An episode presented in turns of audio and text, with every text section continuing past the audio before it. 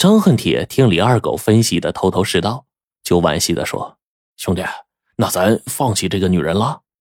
李二狗摇摇头说：“那也不行，这样咱假扮乘客，新的一步上车。要是车上没几个人，就半道上抢。”就这样，两人瞅准机会啊，上了王大伟的车。两个人原本在服务区就有机会抢他包的，可是，一琢磨不行啊，前不着村后不着店难道顺着高速公路跑，那不是自找死路吗？但是啊，他们看着这个中年妇女紧紧的把包放在胸前，那个手痒啊，那个心动啊。现在机会来了，天彻底黑了，他们眼看着再不下手就要到终点站了，而且他们俩还发现。只要越过高速公路的围栏，下面就是一条普通的公路，车来车往，逃跑绝对不是问题。王大伟继续开着车，李二狗用匕首啊抵住他的脖子，张恨铁呢攥着匕首，恶狠狠地瞪着这个中年妇女，缓缓地向着最后一排走去。可是，当张恨铁刚提脚迈步，坐在第一排一男的马上从口袋里面掏出了现金和手机，一边掏一边求饶说：“别别别别别别伤害我，我都都都都都给你。”然后就听见这吧嗒吧嗒的，一个两个三个好几个皮夹子和手机就扔到他面前了。乘客们呢都求保命，纷纷将财物双手奉上。由于是第一次抢劫，本来张恨铁就特别紧张，见这情景，他不禁的就窃喜起来。嘿，还真想不到，原来持刀抢劫还挺威风的。这么一来，他这野心呢也就更大了。瞪圆了眼睛，拔高了嗓门，用自认为最凶残的口气说：“都给老子听好了，老子要钱不要命，都乖乖的把给老子把值钱的东西交出来。要是让老子搜出来的话，哼，别怪老子白刀子进红刀子出。”这一下。乘客们纷纷就把钱和手机交出来了，张恨铁开心了几秒钟，就犯了难了。这为啥呢？因为他和李二狗就没带这个装钱物的包啊。但是活人不能被尿给憋死呀。他扫视了所有人，冲着那个戴鸭舌帽的男人手一指，命令着说：“你把帽子摘了。”那男的就跟没听到似的，坐着一动不动。哎呀，老小子竟然敢不听话！张恨铁一边骂一边拿着刀就过去了。当他走到男人的面前，傻了。只见这男的呀，把鸭舌帽一撸，露出了一个光光的脑袋。那这光头可怕吗？不可怕。但是，可怕的是光头手里有枪啊，黑洞洞的枪口就直指着张恨铁呢。光头男的见到张恨铁吓得不轻，就恶狠狠地骂道。你们两个瞎了眼的毛贼，抢到我头上来了！想活命就给我跪下！张恨铁哪见过枪啊，吓得扑通一声，应着光头的话就跪下来了，嘴里哀求着：“大大大大大哥，饶饶命啊！”前面的李二狗一看这架势，也吓得腿一软，心里就想着：说怎么就这么倒霉呢？啊，头一回抢劫还碰上个拿枪的，拿枪的这个人。叫做周强，说起来他的倒的霉呀，那也不是一般的大。在桐城有一家金碧辉煌夜总会，那是桐城家喻户晓的，也是男人们尽人皆知的。周强就是这个金碧辉煌夜总会老板吴天的私人保镖。一个月前，吴天的夜总会要新来两个女员工，所谓的员工就是坐台的。让周强开车呀，去附近的汽车站去接回来。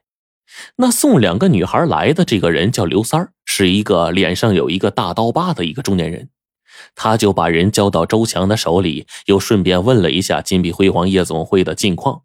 两个人呢就聊了一会儿。那其中一个女孩就听见了，死活的不愿意上周强的车。她说自己是受骗的，要知道去夜总会上班，那打死也不来呀。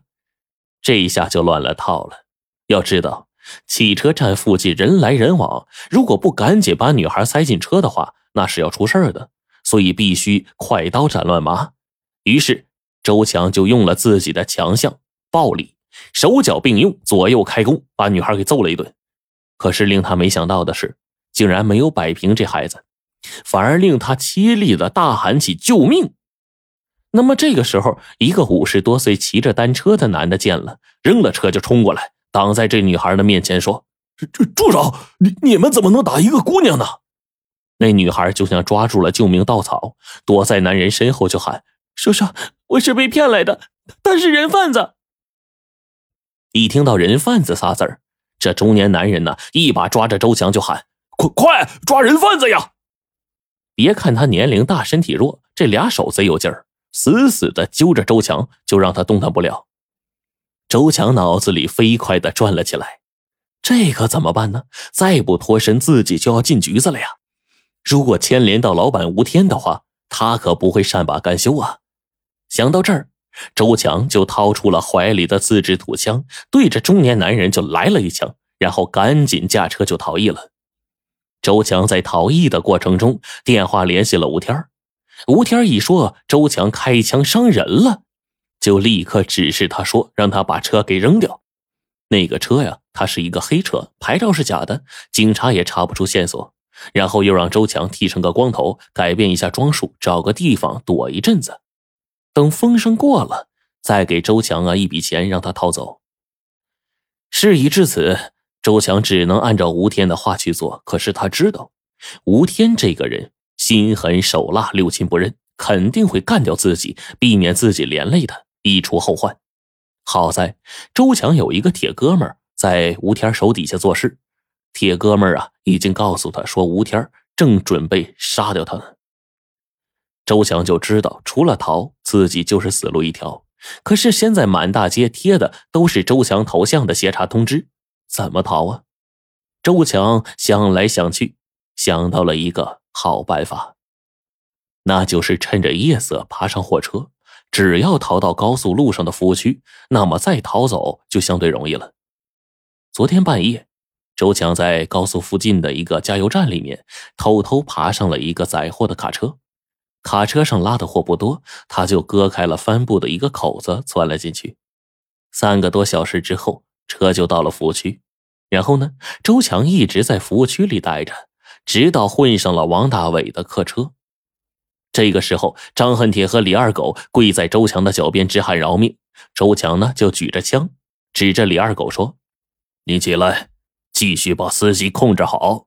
他要是敢乱动的话，拿刀扎他。”又指了指张恨铁说：“你不是想抢吗？起来，给我从前往后继续抢，我看着。”乘客们见此情形，更是抖得跟筛糠一样，纷纷交出了之前还藏着掖着的财物。王大伟也是吓得连握方向盘的手都开始抖了。这李二狗见状，狐假虎威的就拿刀比划了几下，还像模像样的说：“老实点好好开。”客车继续往前行驶，除了车载电台里面还播放悦耳的音乐，整个车厢里面出奇的安静。从司机王大伟开始。众人依次把随身物品往这个张恨铁手上的鸭舌帽里面一放，有的把头扭向一边，有的闭上眼睛，大气儿也不敢出，就祈祷着这场噩梦啊赶紧结束。很快，张恨铁就走到了那个中年妇女的面前。